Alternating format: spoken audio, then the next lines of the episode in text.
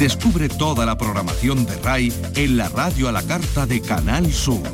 Radio Andalucía Información. Andalucía es cultura. Con Antonio Catón. Radio Andalucía Información. Buenas tardes. Seis momias egipcias del Museo Británico han llegado a Andalucía. Se exponen en el CaixaForum de Sevilla.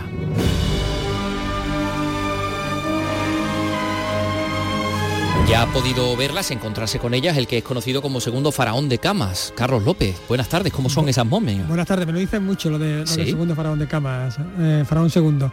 Bueno, pues la más antigua data del siglo VIII antes de Cristo y la más moderna del primero de nuestra era. A través de estas momias, la exposición, la exposición intenta redescubrir bueno, pues la vida de estas personas y ofrecer una visión de la cotidianidad a las orillas del Nilo. La más conmovedora es la de un niño de cuatro años que está cubierta con un retrato. Me parece que el retrato es extraordinario, con esos ojos tan grandes. El niño te está mirando y la verdad es que te mira de una manera muy, muy, muy especial. Por otra parte, el Centro Andaluz de Arte Contemporáneo es ya el museo con más obras de Carmen Lafón. A partir de hoy, Vicky Román, buenas tardes. Buenas tardes, sí, porque ha incorporado a su colección permanente ocho obras de Carmen Lafón que forman además una de las pocas series del artista y una de las más importantes. Se trata de las dedicadas a la viña que rodeaba su estudio en La Jara, su casa de verano en Sanlúcar de Barrameda frente al Coto de Doñana. Y la cultura popular que nos ofrece hoy la miel y la hiel, la buena. La noticia buena es que con dos meses de jornadas de puertas abiertas se ha abierto esta mañana la esperada Casa del Carnaval de Cádiz. Y la noticia mala... Estos son los hermanos Reyes que con su llegada a las discográficas cambiaron para siempre el mundo de las sevillanas. Hoy ha muerto Miguel de los Reyes, el único superviviente de este histórico dúo. Un año más la Radio y Televisión de Andalucía renueva su convenio de colaboración con el Festival Internacional de Cine Bajo la Luna de Islantilla en Huelva. Va a entregar el premio a la creación andaluza. Y esta noche actúa en el ejido Almería un grande, el brujo que pone en escena el viaje del monstruo friero, entre otras cosas que les vamos a contar en este programa que tenemos por delante, que realiza Miguel Alba y que produce Ray Angosto. Andalucía es cultura, con Antonio Catoni.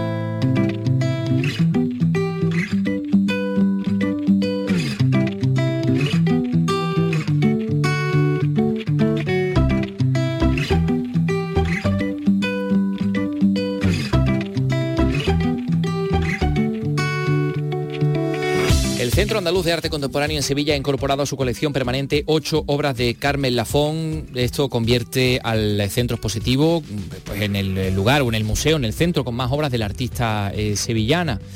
Eh, recordarán, y aquí se lo hemos contado en este espacio, que hay una especie de operación por parte de los herederos de Carmen Lafón para donar a la Administración andaluza unas obras del artista en pago de determinados impuestos. Pues esas obras ya forman parte o ya, ya son propiedad de la Administración andaluza y quedan integradas en este museo. Y tenemos que decir que estas obras son eh, o conforman una de las pocas series que hizo Lafon, ¿no? Y desde luego una de las más importantes, las dedicadas a la viña que rodeaba su estudio en La Jara, una casa de verano, ¿no? En San Lucas de Barrameda frente al coto de, Doñana. Reproducen una serie de, pues, de puertas llenas de, uvas, con, hojas de parra, todo hecho en bronce. Yo recuerdo que esto lo vi hace ya unos años. Evidentemente estaba Carmen Lafón en vida en la Galería Rafael Ortiz, me parece, en el centro, muy cerquita de, San Nicolás, en, Sevilla, ¿no?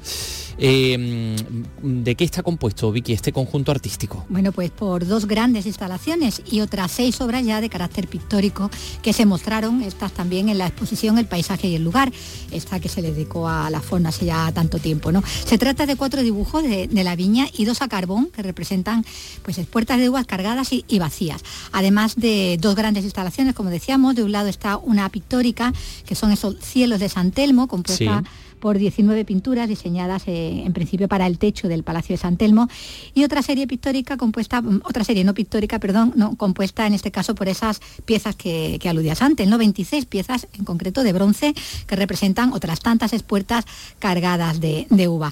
El consejero de Cultura señalaba que la incorporación de todas estas obras es algo histórico y cumple además el deseo del artista de que esta producción se quedará aquí en su tierra, aquí en, en Andalucía. Esta era una gran ilusión una gran ilusión, una gran...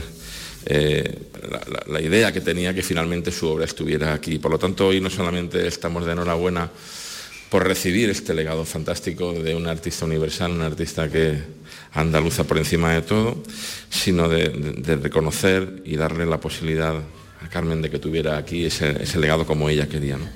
Bueno, y en esa misma idea ¿no? de que se estaba cumpliendo pues, la, voluntad del artista ha incidido también su, sobrino, Manuel Lafón.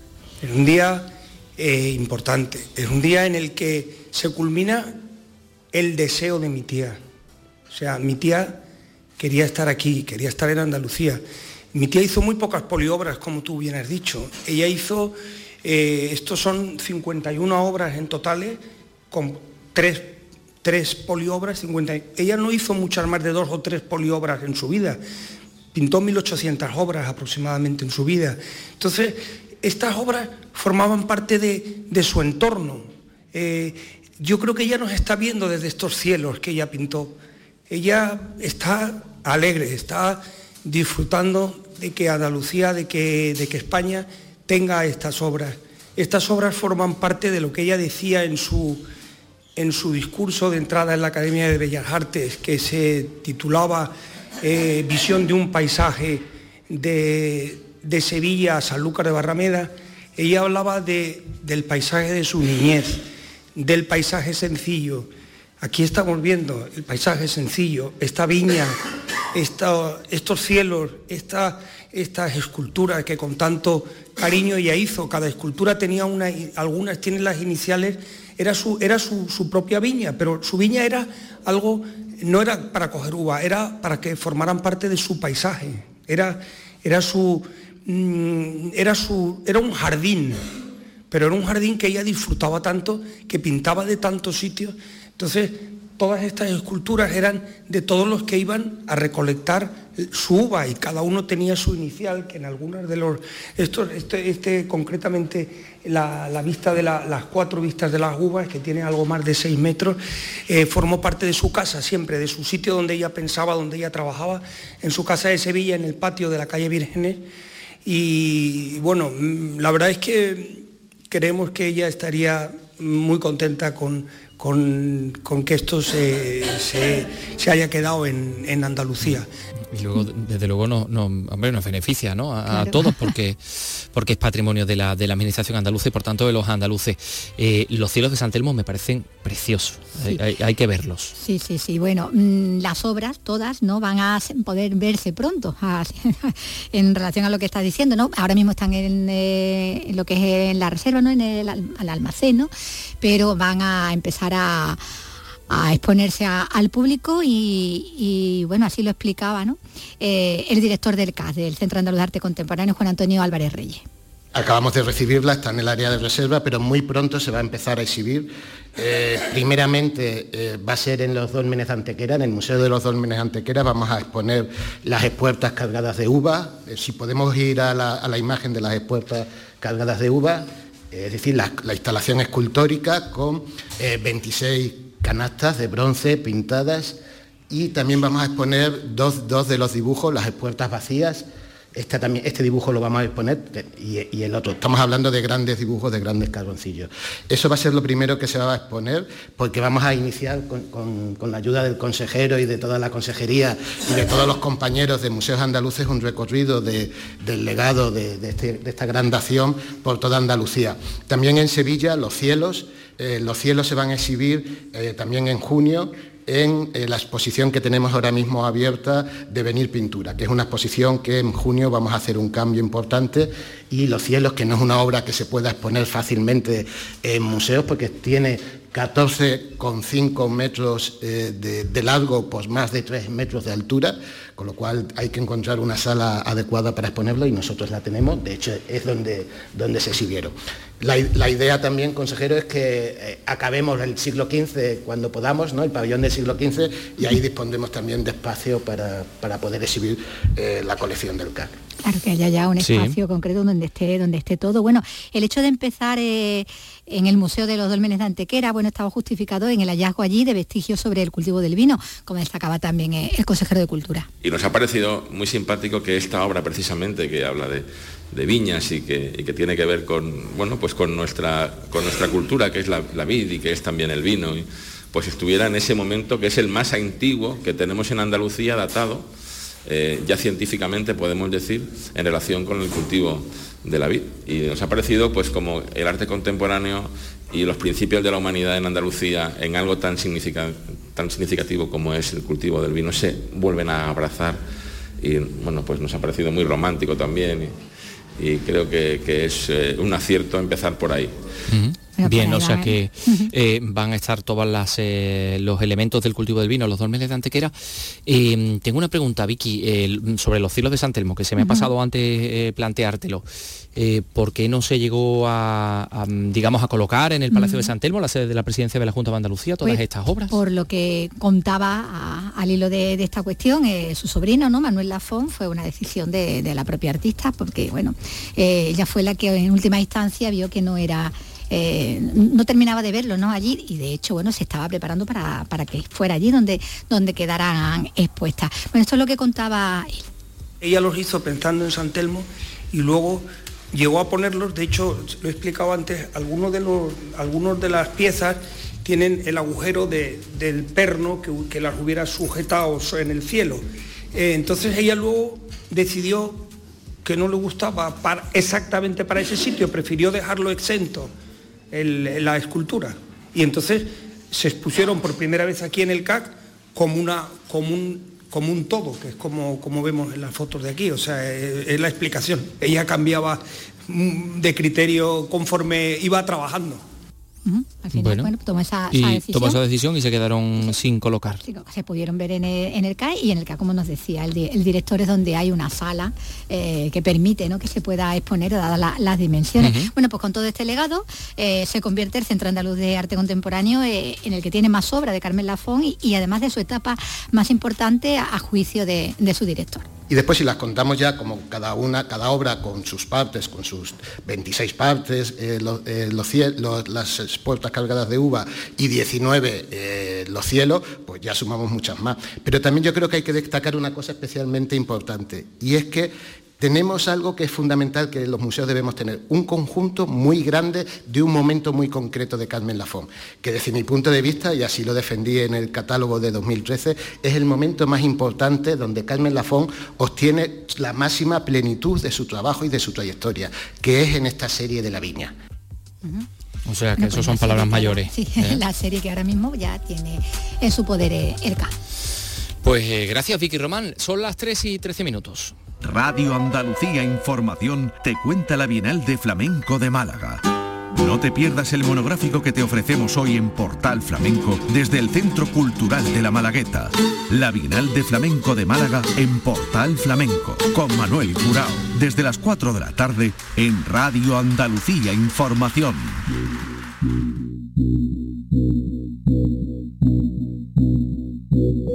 Andalucía es cultura con Antonio Catoni.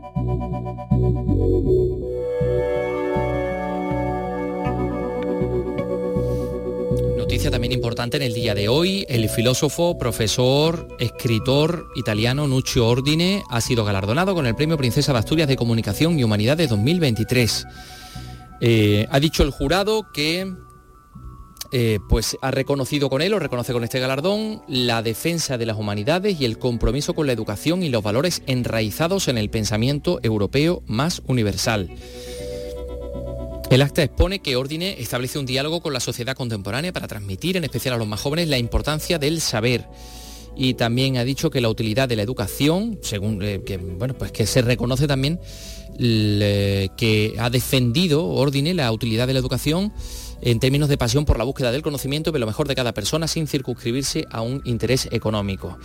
Eh, premio al que estaban 45 candidaturas de 16 nacionalidades. Eh, ha sido la propuesta de mm, Acantilado Editorial, que por cierto es la responsable de la eh, traducción española de las obras de Ordine y entre ellas está pues la utilidad de lo inútil, ¿no? que es el famoso ensayo en el que defiende pues, eh, todos esos saberes inútiles, entre comillas, las humanidades, el arte, la cultura en definitiva.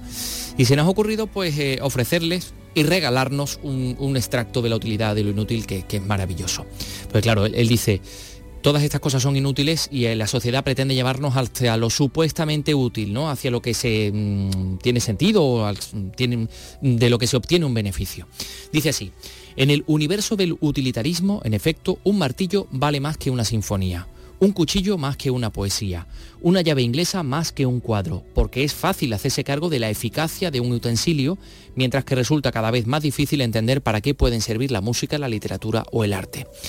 Si dejamos morir lo gratuito, si renunciamos a la fuerza generadora de lo inútil, si escuchamos únicamente el mortífero canto de sirenas que nos impele a perseguir el beneficio, solo seremos capaces de producir una colectividad enferma y sin memoria que, extraviada, acabará por perder el sentido de sí misma y de la vida. Y en ese momento, cuando la desertificación del espíritu nos haya ya agostado, será en verdad difícil imaginar que el ignorante Homo sapiens pueda desempeñar todavía un papel en la tarea de hacer más humana la humanidad.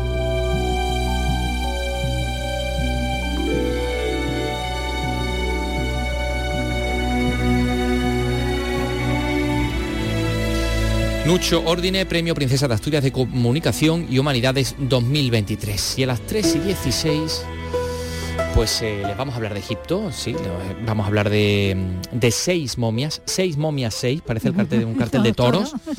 Seis momias seis del Museo Británico llegan a Andalucía, al CaixaForum han venido andando, ¿eh? de Sevilla. No han venido andando, las han tenido que trasladar, claro. No podían venir ellas eh, andando.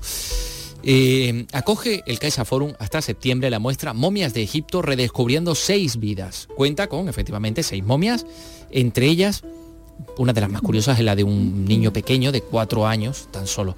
Todas han sido encontradas en el Valle del Nilo, datan del año 800 a.C. al 100 de nuestra era, es decir, después de Cristo. Y como decíamos, pues hemos enviado al, segundo faraón de, Camas, a nuestro querido Carlos López. Voy a quitarme el escarabajo de oro, lo voy a, depositar aquí. Deposítalo aquí y cuéntanos todo lo que te has encontrado en esta mm, colaboración, que es una nueva colaboración con el British Museum. Es una nueva colaboración, otra más del, del CaixaForum, y también pone en valor un poco eh, esto que comentábamos antes, ¿no? el valor de lo inútil, ¿no? de la belleza, ¿no? del arte. Bueno, se trata de los restos de un alto funcionario, de dos sacerdotes, de una mujer casada, un joven greco-romano y un niño, sí, de cuatro años. He podido recorrerla junto a sus comisarios, la doctora Marie van der Boos y el profesor Daniel Antoine. También junto a la traductora Clementina Persaf, que siempre oh. nos echa una mano en esto. Clementina es fantástica. Es fantástica, todo el mundo lo dice. Sí. Y bueno, vamos a escuchar en la primera parte del recorrido. Estoy deseandico. Bueno, yo creo que deberíamos de empezar con la primera momia, ¿no? De la primera sala. Estamos aquí y lo que vamos a hacer es descubrir los restos momificados de un señor llamado Amenhirt. Amenhirt era un alto funcionario. ¿Y por qué lo sabemos? Pues porque conseguimos leer la inscripción en su sarcófago que podemos ver allí en la sala. Está cerca de la momia. Y la verdad es que gracias a ver todos los elementos distintos, cómo entendemos un poco mejor quién fue. En este caso en concreto hemos conseguido su nombre, pero también un listado larguísimo de todos los títulos que tenía, incluyendo títulos vinculados a su profesión. Por lo tanto, sabemos que trabajaba en un cargo financiero muy importante en la zona de Tebas, lo cual quiere decir que estaba a cargo de un patrimonio muy grande y tenía que tratar todos los aspectos financieros del mismo. Y eso es en realidad lo que le permitió acceder al proceso de momificación de un nivel además muy elevado de la época y con un conjunto de tres ataúdes. Y se puede ver el más chiquitito aquí en la exposición. ¿Sería el equivalente a, a un alto ejecutivo de la City? Would it be the equivalent of a top executive of the city today, a London City today? Would it be the equivalent? No, no diría eso porque la verdad es que no estaba encargado de toda la ciudad, estaba encargado de lo que es el patrimonio religioso. Por lo tanto, trabajaba de la mano con los ah, sacerdotes y el alto sacerdotado. Lo que pasa es que el patrimonio era bastante importante, de peso, de gran envergadura de una persona en esa zona. Con lo cual yo no diría que era exactamente una comparativa directa como la que ha propuesto, pero en nivel de importancia pues quizá probablemente tenía bastante importancia. Um, uh, Aquí nos encontramos en la sección donde se habla de un señor llamado Nesperenú podemos ver su cuerpo momificado aquí y una pantalla muy interesante a su lado que nos muestra la cantidad de amuletos que se habían colocado dentro de los vendajes y envoltorios. es de una época anterior de Amenihit, del 800 antes de la era cristiana, y sabemos que fue sacerdote en el templo de Karnak, es decir, uno de los templos más importantes del mundo antiguo en, esa, en ese momento. Así que una vez más estamos hablando una vez más sobre un señor que tenía un cierto poder. Yo creo que además esto está muy vinculado sobre quién tenía acceso a la momificación, porque es algo en lo que tenemos que insistir. Hay muy pocas personas que tuvieron acceso a la momificación. Había que tener bastante dinero se tenían que importar muchos bienes, productos resina, madera, productos textiles, se necesitaban tener embalsamadores con mucha pericia y luego, por lo tanto, un porcentaje muy pequeño de la población tenía acceso a esta técnica. En el caso de Nesperenov, tiene una, una caja de cartonaje que es como una especie de papier maché con lino, cola y escayola que está muy decorado y podemos ver cómo se fabricó allí en la pared y ha mantenido el color que es muy fuerte, con un colorido muy vistoso y con mucha ornamentación. Estamos sufriendo en Sevilla una ola de calor eh, estamos superando los 30 grados, casi rozando los, 40 grados por el cambio climático. ¿Las causas climáticas también afectaban a la salud de, los egipcios? Hay muchísimo debate sobre el cambio climático en Egipto antiguo, mucha investigación muy vinculada a este tipo de elementos. Sabemos que se produjo un cambio drástico en el clima en el año 3000, antes de la era cristiana, y también fue un momento en el que es interesante que había distintos animales que desaparecieron. Sabemos que cambiaron, sabemos que los, elefantes vivían en Egipto antes de ese periodo, pero después se desplazaron más hacia el sur de África después.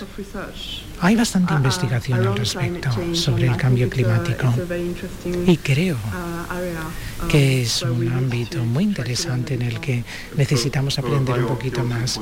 Desde el punto de vista de bioarqueología tenemos 200 esqueletos en la colección y tengo cinco estudiantes de doctorado que han estudiado mm, esqueletos del neolítico hasta la Edad Media. Y una de las cosas que estamos analizando es el impacto del cambio climático sobre la salud humana, porque es un periodo en el que hubo una mayor aridificación, un aumento de la extensión del desierto, pero también un aumento en la población urbana, que son dos variables que son prioritarias para la OMS y es ver cómo esto impactaría nuestra salud a la humanidad hoy en día, con lo cual estamos estudiando estos restos esqueléticos para tener una perspectiva profunda sobre problemas muy modernos, porque el mundo es cada vez más cálido y más seco, pero las ciudades también se están expandiendo y cuando hay personas que viven muy cerca unas de otras, permite que ciertas enfermedades se enraízen. Por ejemplo, el COVID. Luego tenemos un programa que analiza la emergencia de enfermedades infecciosas en el transcurso del tiempo.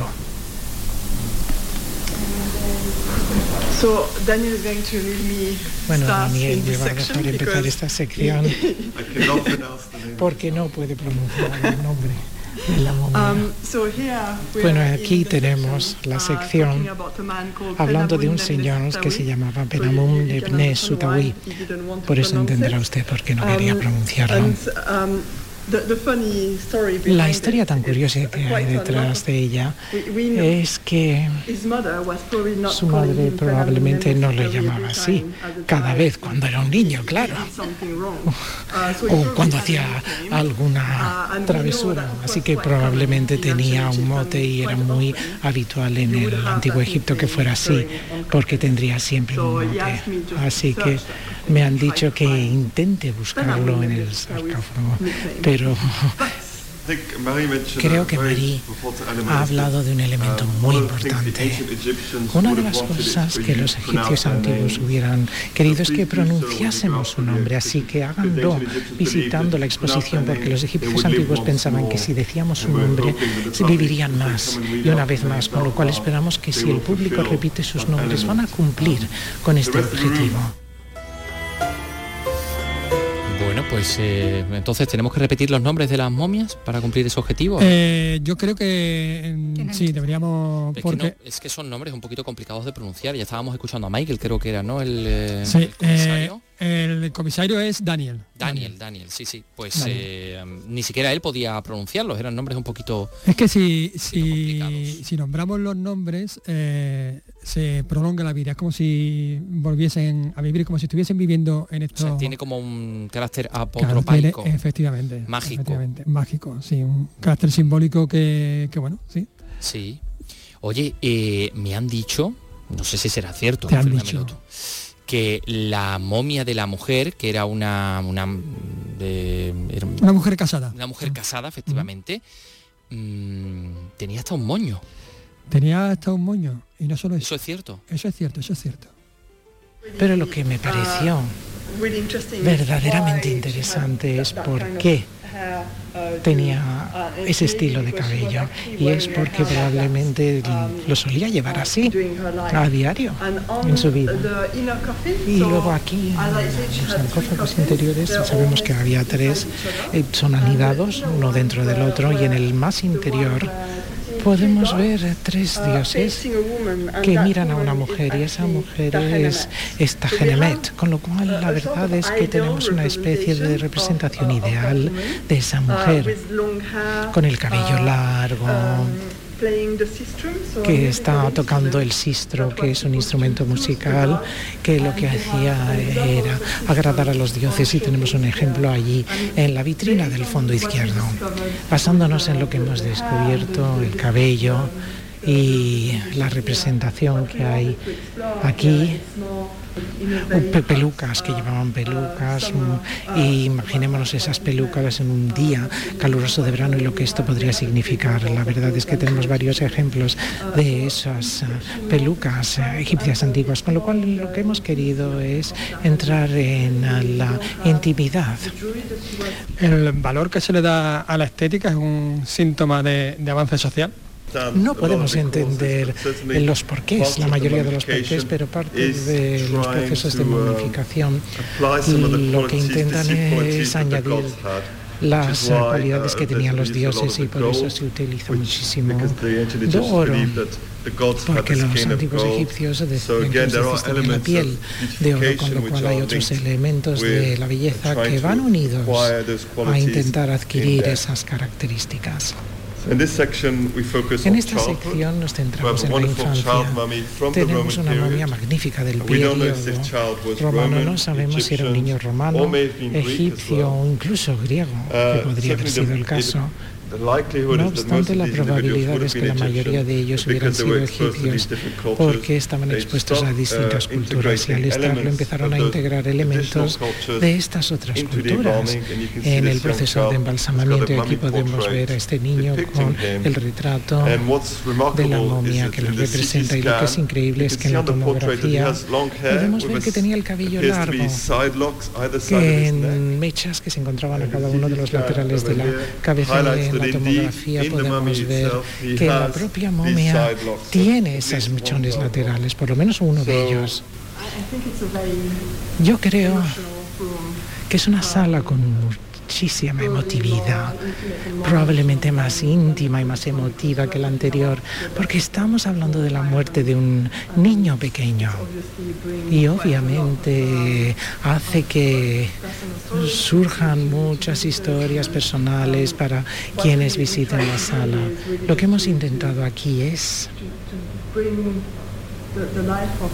traer la vida de estas personas e y darle otra vez vida, porque la verdad es que no se sabe demasiado sobre la vida. Y las creencias sobre la vida después de la muerte en Antiguo Egipto, sobre la infancia, con lo cual lo único que podemos hacer en realidad es aprovecharlo para aprender más de los restos de niños y niñas como este. Entonces, eh, me parece que el retrato es extraordinario, con esos ojos tan grandes el niño te está mirando fijamente. Y la verdad es que te mira de una manera muy, muy, especial. Lo que me ha parecido también fascinante, y lo vamos a ver en la visualización inferior, es la cantidad de material textil que se colocó alrededor del cuerpo. Encima de los pies hay más de 22 centímetros de material textil. Y es algo que es típico de esa época. En los niños pequeños se les empacaba con muchísimas capas muy distintas. Y la verdad es que no puedo evitar pensar que los embalsamadores estaban intentando crear como una especie de capullo protector alrededor del cuerpo. ¿Cómo se llamaba? What was his name? No sabemos su nombre, desgraciadamente. Hay una columna en la parte central que probablemente se tendría que haber inscrito, pero nunca se grabó, nunca se talló, con lo cual no sabemos su nombre. Me ha llamado también la atención el, tema este del moño de la, mujer. Aquí en Andalucía tenemos la tradición de la feria, que las mujeres se ponen el moño. En Valencia, en la falla, la mujer también se pone una especie de moño. No sé si es algo del Mediterráneo.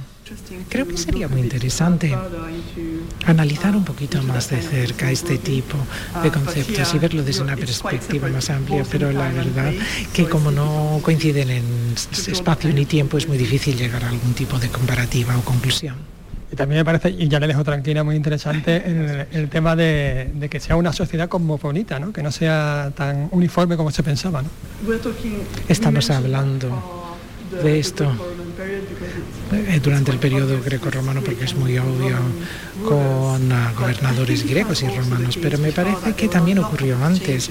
Había muchísimo intercambio desde muy, muy, muy al principio eh, entre Egipto, que no se encontraba aislada del resto del mundo. Tendemos a pensar lo contrario, pero había muchas cosas que ocurrían con el norte, con el sur, el este y el oeste. Mucha interacción. Muchas gracias.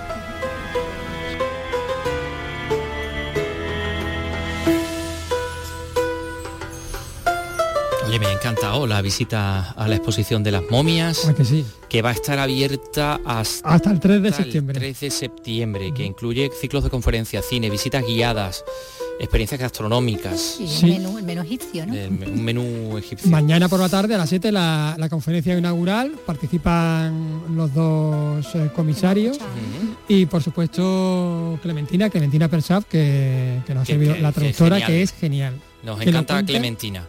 Eh, por cierto, ya que hablabas del tema de la experiencia gastronómica, no sé si sabías, Carlos, que en un momento determinado, de Edad Media y Renacimiento, se comía el polvo de momia, había un tráfico de ¿Ah, momias entre Egipto y Europa, y este se utilizaba para pintar, porque tenía eso, pues un carácter mágico, como de conjuros y tal. no, no, bueno, también eso, claro, hacían Oye, 25 eh, euros, eh, por cierto. 25 euros la entrada. la, entrada con una visita guiada, con alguien que realmente sabe del tema. Eh, y además eh, su, su, tapita, bueno, no sé que no ah, sé. Y te ponen una cosa egipcia para comer. Lo que te estaba diciendo bueno, será una cervecita. Sí, algo así, algo así. Cerveza, puede ser una cerveza, claro. Puede ser, puede ser. Y me ha gustado mucho también lo que ha contado del, del niño con esa especie de capullo. Del capullo protector, ¿verdad? Qué bonito. Y lo cuenta también, ella. O como un capullo del, del, gusano besera, que no sé si se conocería entonces, ¿no? Pero como del capullo de, las de las orugas de las que nace la vida. A lo mejor tiene un sentido también de llegar a una vida También la comisaria cómo, cómo lo vive, ¿no? Pues, transmitía esa, esa emoción, ¿no? porque estaba emocionada, de hecho, cuando lo estaba contando. Sí. Bueno, llegados a este punto vamos a decirle a los directores del Museo Británico de Londres que no van a conseguir llevarse a Carlos López, que no vamos a dejar que, se marche. Ni siquiera en momia ni en efigie se lo van a, se lo van a llevar. Porque como lo vemos tan familiarizado, él habla, él habla con los comisarios como que, se lo encuentra por la, por la, plaza de Santa María de Gracia de Camas, ¿no? Por ejemplo, sí, sí, sí, En fin, una familiaridad que nos no, con Marí, con Marí, ya ha coincidido ya la segunda vez que coincido, ¿eh? O sea que no lo descarte. Sí, sí, no, bueno, no, no lo conseguiréis. Eh, mm, directores del Museo Británico. Son las 3 y 35 minutos, enseguida vamos a, vamos a hablar de música. En la revista de Radio Andalucía Información tienes el repaso a la actualidad del día. La última hora, conexiones en directo, información especializada, música. Tu programa de tarde en Radio Andalucía Información es La Revista. De lunes a viernes, desde las 5 de la tarde, con Beatriz Rodríguez. Radio Andalucía Información. Andalucía es cultura, con Antonio Catoni. El que quiero, quieras y termina la condena. Me divierte, tú eres el que me libera.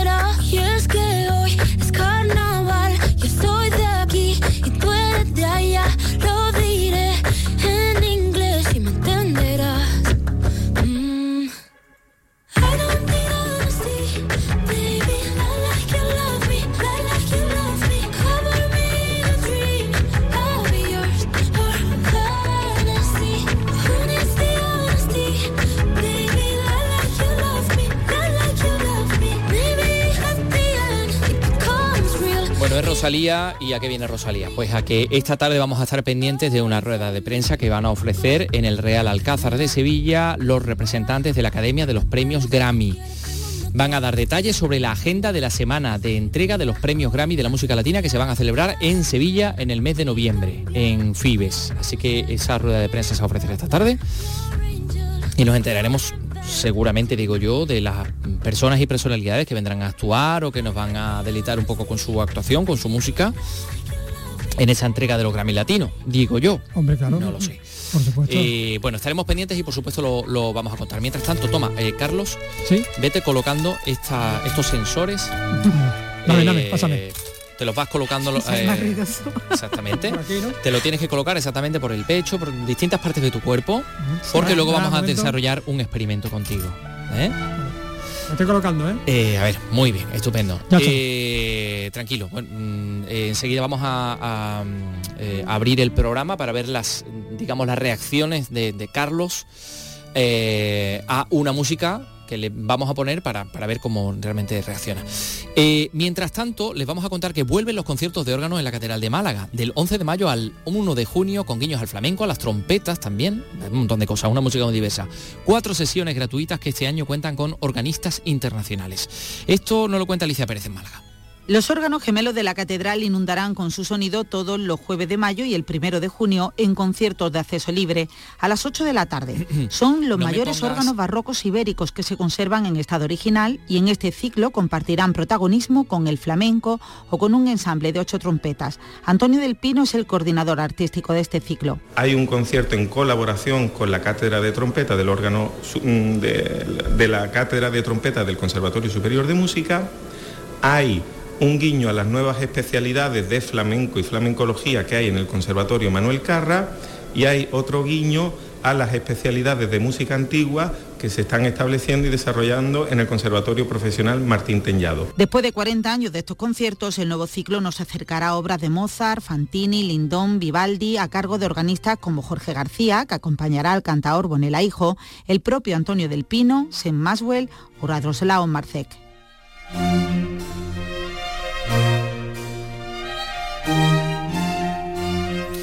Bueno, pues eh, ya lo tienes puesto, ¿no, Carlos? está bien, parece, estoy comprobando que parece que funciona. Está bien, lo vemos bien, ahí está.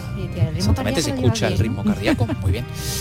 Eh, bueno, eh, ¿para qué le hemos puesto estos sensores a Carlos López? Bueno, pues les vamos a contar la noticia. es la siguiente. Una mujer ha tenido un fuerte orgasmo en plena sinfonía de Tchaikovsky en un concierto de la Filarmónica de Los Ángeles. el audio del concierto en Los Ángeles fue compartido en las redes sociales y asegura asegura esa mujer que fue ocasionado por la música en pleno concierto de la Filarmónica de Los Ángeles. Esa señora quedó estasiada al escuchar la ejecución mm, y provocó pues estas reacciones en su cuerpo. Eh, y además eh, emitió un grito que fue escuchado en toda la sala cuando los músicos hicieron una breve pausa durante una pieza de música clásica. Por, eso lo de fuerte. Lo contó, sino que, lo, Exactamente. Y lo vivió totalmente. Bueno, entonces, por favor, quítame el concierto de órgano. Muy bien, eh, Miguel Alba. a ver, el corazón está. ¿Se escucha bien? Sí. Está por ahí, del López. Carlos López, muy bien. Y mm, bueno, pues vamos a poner el, eh, exactamente el segundo movimiento de la Sinfonía número 5 de Tchaikovsky.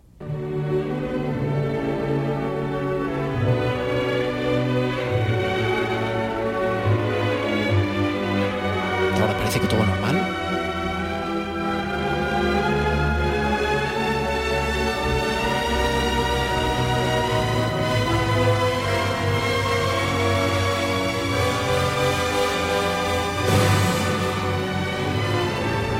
normal. bien, Carlos? sí, eh, la verdad que...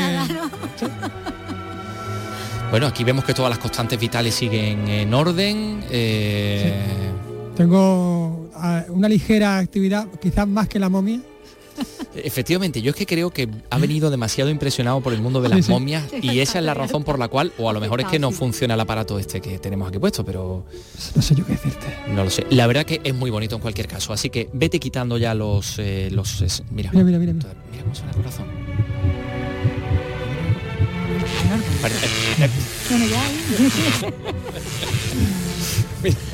corta, corta ya, a ver si vamos a tener aquí algún tipo de problema y luego nos va a pedir responsabilidades a Andalucía Escultura. ¿Otra vez dándome descargas? No. Eh, quítate los sensores y vamos a quedarnos escuchando un poquito este segundo movimiento de la Sinfonía número 5 de Tchaikovsky, que sea la noticia que sea, y nos da exactamente igual, es una auténtica maravilla que merece la pena disfrutar.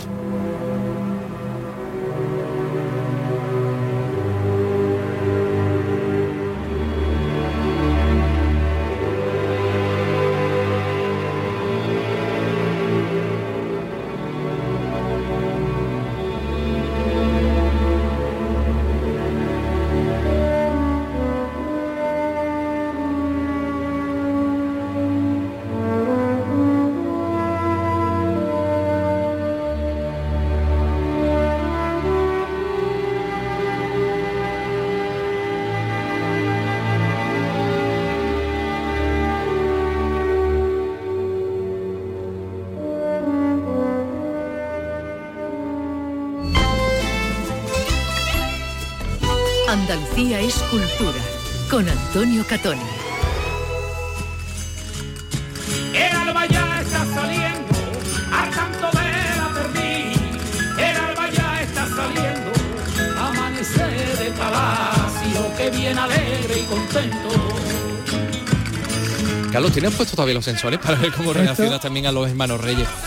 La verdad que esto es lo más punky que, que podemos escuchar hoy. Es que nos están llegando mensajes que dicen que Carlos López tiene la misma sensibilidad que un cactus. Sí, es posible. No, lo, no, lo desmiento, ¿eh? No tenemos, no tenemos ni idea. Bueno, vamos a ver. Ha muerto Miguel de los Reyes, el último de los componentes de este mítico dúo de sevillanas de los hermanos Reyes de Castilleja de la Cuesta, eh, que hicieron, mm, digamos, la primera gran revolución de las sevillanas en el siglo XX. Eh, cuando llegaron los hermanos Reyes a la discográfica, pues eh, las sevillanas se convirtieron en cuatro palos. Antes eran, cada uno cantaba una sevillana distinta. ¿Eso no lo sabéis? Fueron ellos los que crearon las cuatro sevillanas todas iguales, repitiendo el mismo estribillo. Antes era mm, uno canta una y el otro una distinta. En fin. pues sí, mira, eh, Pibe Amador, eh, presentador del programa Andalucía, un siglo de música que sabe de música mm, el, infinito y más allá, Todo lo que ha valorado la figura de Miguel de los Reyes. Eran especialistas en las llamadas sevillanas bíblicas.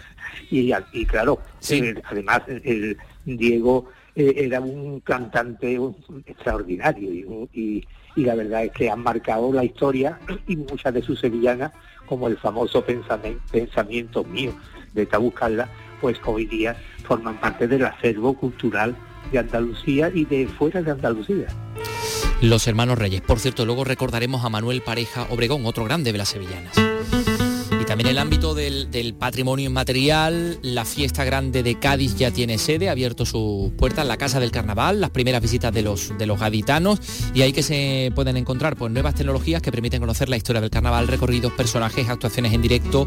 Es uno de los proyectos más ambiciosos en torno a la fiesta grande de la ciudad. Y ahí continúa Teresa Ribarren, creo, ¿no? Teresa, ¿estás ahí? Saludos. La restauración del palacio es una de las primeras sorpresas que se llevan los visitantes, con columnas de mármol tremendas, corredores iluminados, una moderna montera que preside este espacio súper blanco. Bueno, también se busca que sea un centro vivo y cambiante, con exhibiciones, talleres, actuaciones. Hay un pequeño teatro para esas actuaciones chirigotas, comparsas y todo lo que tenga que ver con el carnaval. Priman los colores, las imágenes y sobre todo los vídeos. Había mucha expectación y las primeras impresiones son buenas. Y el museo es una de las cosas más fascinantes que me ha me ha ocurrido en Cádiz, aunque yo estoy enamorado de Cádiz. Hombre, claro, es que solamente el edificio ya es una pasada. Que esté dedicado al carnaval me parece una buenísima idea, sí, claro. La primera impresión muy positiva. De momento el contenido está siendo muy interesante. Eh, me estoy fijando más hoy en lo que es el edificio, la recuperación del edificio, que estamos hablando que es una obra también linda. Por delante dos meses de jornadas de puertas abiertas, con visitas guiadas, gratuitas, cada media hora, para con este espacio, trabajado durante años y que hoy hemos conocido en Cádiz, la Casa del Carnaval.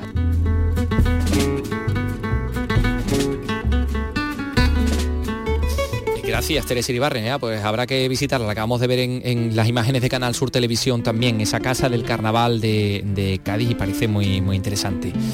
Eh, hablemos también un poco de nosotros, porque un año más esta casa, no es por nada, pero hay que decirlo, la Radio y Televisión de Andalucía ha renovado su convenio de colaboración con el Festival Internacional de Cine Bajo la Luna de Islantilla en Huelva y va a entregar el premio a la creación andaluza. Esto nos lo cuenta en Huelva Pilar La Huerta. Desde hace más de una década se renueva este acuerdo de colaboración para entregar el premio Canal Sur Radio y Televisión a la creación andaluza, un galardón que reconoce a la más destacada de las producciones andaluzas que se presentan a la sección oficial de este certamen cinematográfico. Norberto Javier, director del Centro Territorial de Canal Sur en Huelva, comentaba las dos importantes citas que tiene el cine en esta ciudad, el Festival Iberoamericano y este de Islantilla, y la implicación de Canal Sur en ambas. Está implicado porque ese es el sentido del nacimiento de Canal Sur y es el sentido de la continuidad de Canal Sur. Nosotros ofrecemos como mm, eh, fin, empresa de comunicación más consolidada en nuestra tierra el mejor escaparate posible para la gente de nuestra tierra. En este caso, para los creadores audiovisuales, para los creadores andaluces, para los que hacen, fomentan y disfrutan la cultura. Las proyecciones se suceden durante julio y agosto y, como su nombre indica, son bajo la luna. Bueno eh, tenerlo en cuenta. Siguen llegando mensajes, Carlos, eh, uno en concreto que dice, por favor, ponerle King África a Carlos López. Estoy seguro de que de esta manera su cuerpo reaccionará. No sé qué decirte, ¿eh? No, no sé. No, pero... Este tipo de ideas viene muy bien. Sigan, por favor, haciendo propuestas. La llevaremos a cabo la semana que viene o quizá la otra. No sé si se deja, porque ya igual va a ser difícil de cazar. Es que va a ser difícil. Es que te, hemos cogido un poco de improviso, te has puesto muy alegremente todos los sensores y tal, porque no sabías de qué iba la cosa. Igual, ya, eh, Carlos también es un chico igual, igual, no, sí, claro, igual por lo que sea me tengo que ir al Museo Británico, que yo qué sé. Está pensando. Oye, pues al Museo Británico no, pero yo me iba al, a Elegido, porque el Festival de Teatro de Elegido esta noche cuenta con, con un actor espectacular con Rafael Álvarez el Brujo, mm, que, va a poner en escena El viaje del monstruo fiero, esta, esta obra, y, a mí me encantaría verlo. José Antonio Fuentes, cuéntanos. Rafael Álvarez, el brujo, llega al Festival de Elegido de la mano de la Compañía Nacional de Teatro Clásico con el viaje del monstruo fiero. Mirad lo que pone aquí, justo lo mismo que explicó el brujo de Santa Teresa de Jesús y del Quijote en el Teatro de la Comedia. Ahora, díganme, ¿quién es el monstruo fiero? La obra cuenta las experiencias del brujo en sus muchas representaciones para contar cómo era la vida de los actores del siglo de oro y los de ahora. El actor del teatro clásico del siglo de oro es un, es un verdadero monstruo, es un superviviente, es el que, ha, el que ha creado el estilo, el estilo de representación que ha pervivido y que es la herencia de nuestros actores en el, en el 18, en el 19 e incluso en el 20, cuando llega el cine y tal, todo esto se transforma pero la esencia está ahí, ¿no? El espíritu está ahí. El brujo se sube a las tablas del auditorio del Gido a las 9 de la noche. Antes descubrirá la butaca de honor, que desde ahora lleva su nombre. Y una invitación porque esta tarde, dentro de unas horas, a las 7 de la tarde, se inaugura en este pabellón de Andalucía, de la isla de la Cartuja en Sevilla, de la avenida José Gálvez número 1, eh, Radio Televisión de Andalucía, una exposición, una exposición de pinturas de la artista sevillana Mara Aguilar, que se va a poder visitar hasta el día 30 de mayo, durante todo el mes de mayo prácticamente. Eh, la exposición tiene por nombre New Woman y son eh, trabajos, son obras en acrílico sobre todo, pero hay otros trabajos de, con lápiz, con pastel, con carboncillo, con mm, transferencias fotográficas. Eh, es, muy interesante, Carlos, Vicky, vosotros habéis mm, pasado, que antes te he visto que ibas a la cafetería, has pasado por delante y has visto que estaban ya puestos todos los cuadros. es muy curioso, ¿verdad? Pues mira, estamos en comunicación con Mara Aguilar, que yo creo que se tiene que estar preparando para la, inauguración, así que la, hemos sorprendido a esta hora seguramente en casa. Mara, ¿qué tal? Muy buenas tardes. Hola, muy buenas tardes, ¿qué tal? Gracias, por, gracias por dedicarnos unos minutillos que sabemos que estás también preparándote. Eh, vamos a ver, primera exposición individual, canto las nuevas oportunidades. Mm, bueno, lo que te habrá dicho toda la gente es lo que más nos llama la atención a quienes ya hemos podido bichearla un poco y verla de camino a la cafetería. Son mujeres, son rostros de mujeres, o sea, es decir, son eh, rostros sin rostro, la mayor parte de ellos, sino todos.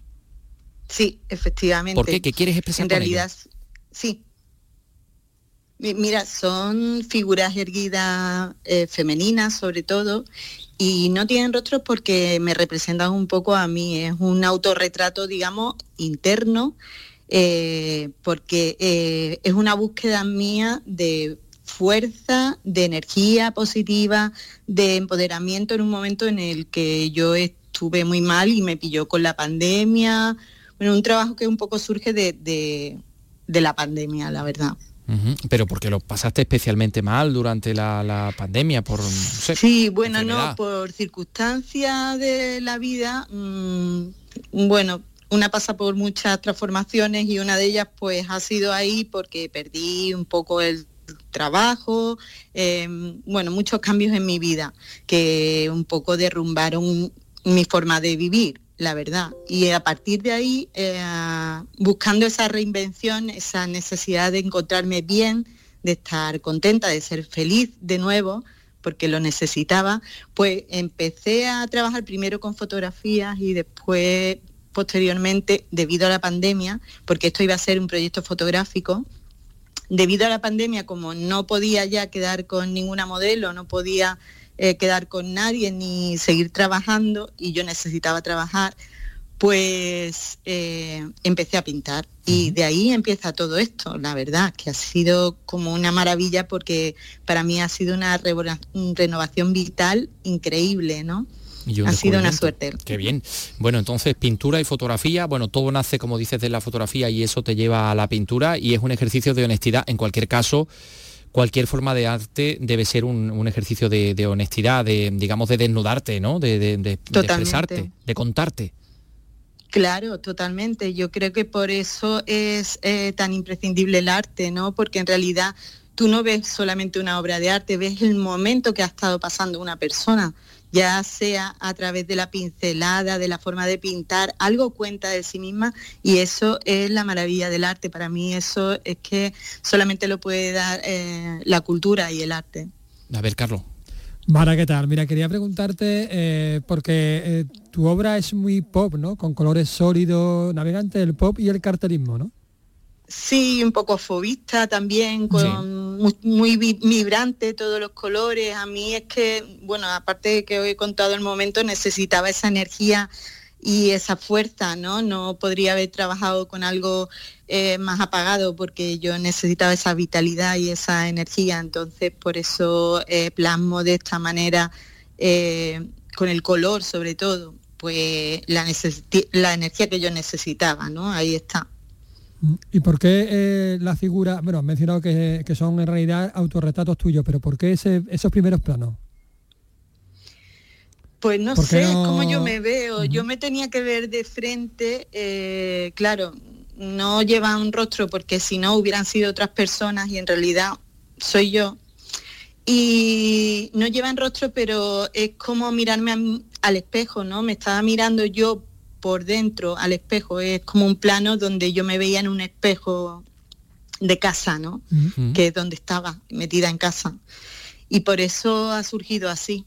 No las veía mm, más mm, completas porque en realidad yo mm, es un proceso psicológico, ¿no? Por eso están mirando de frente y por eso están reflejando el rostro, ¿no? Sobre todo, ese rostro que no está en realidad.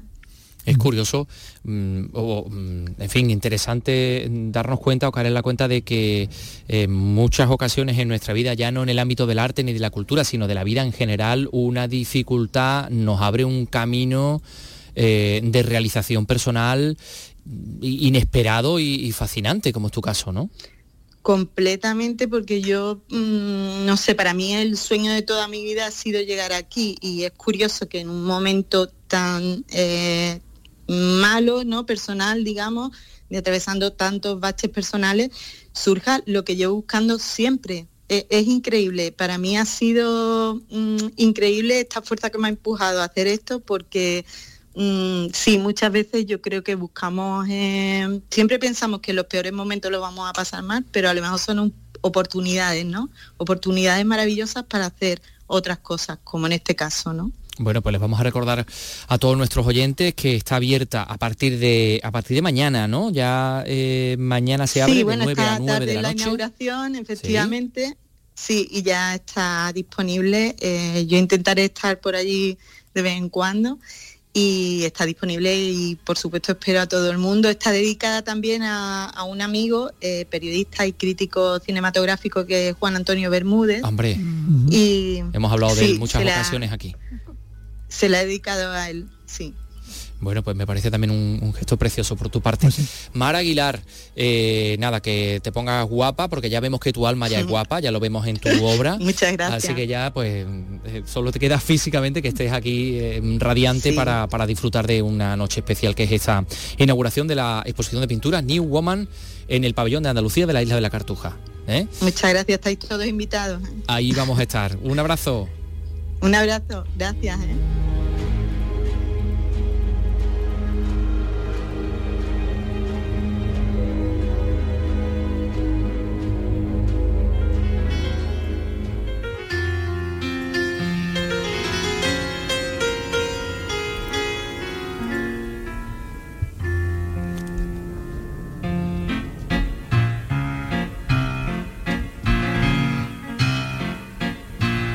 A la puerta de Toledo, madre, le tengo celo.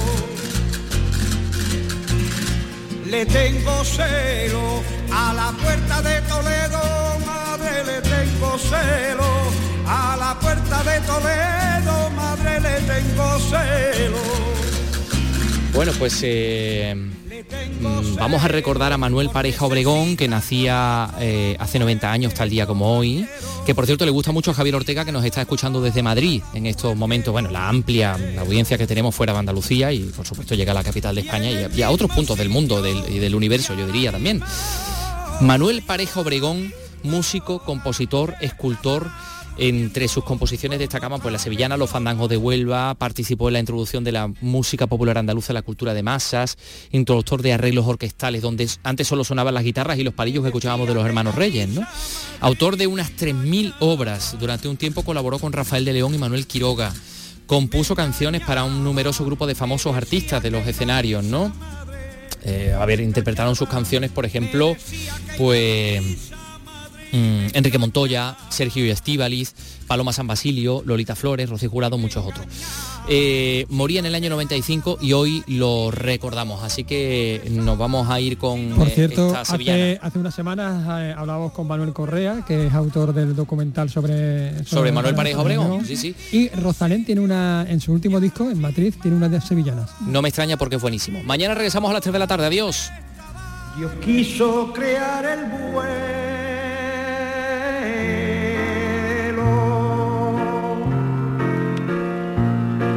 Dios quiso crear el vuelo y por eso le dio ala a los pájaros del cielo. Dios quiso crear el vuelo.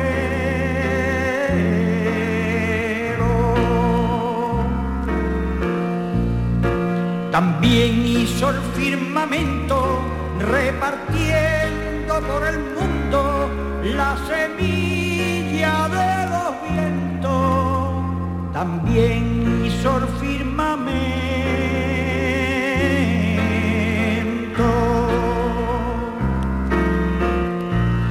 Es por eso que la gente lucha contra las cadenas con espíritu valiente.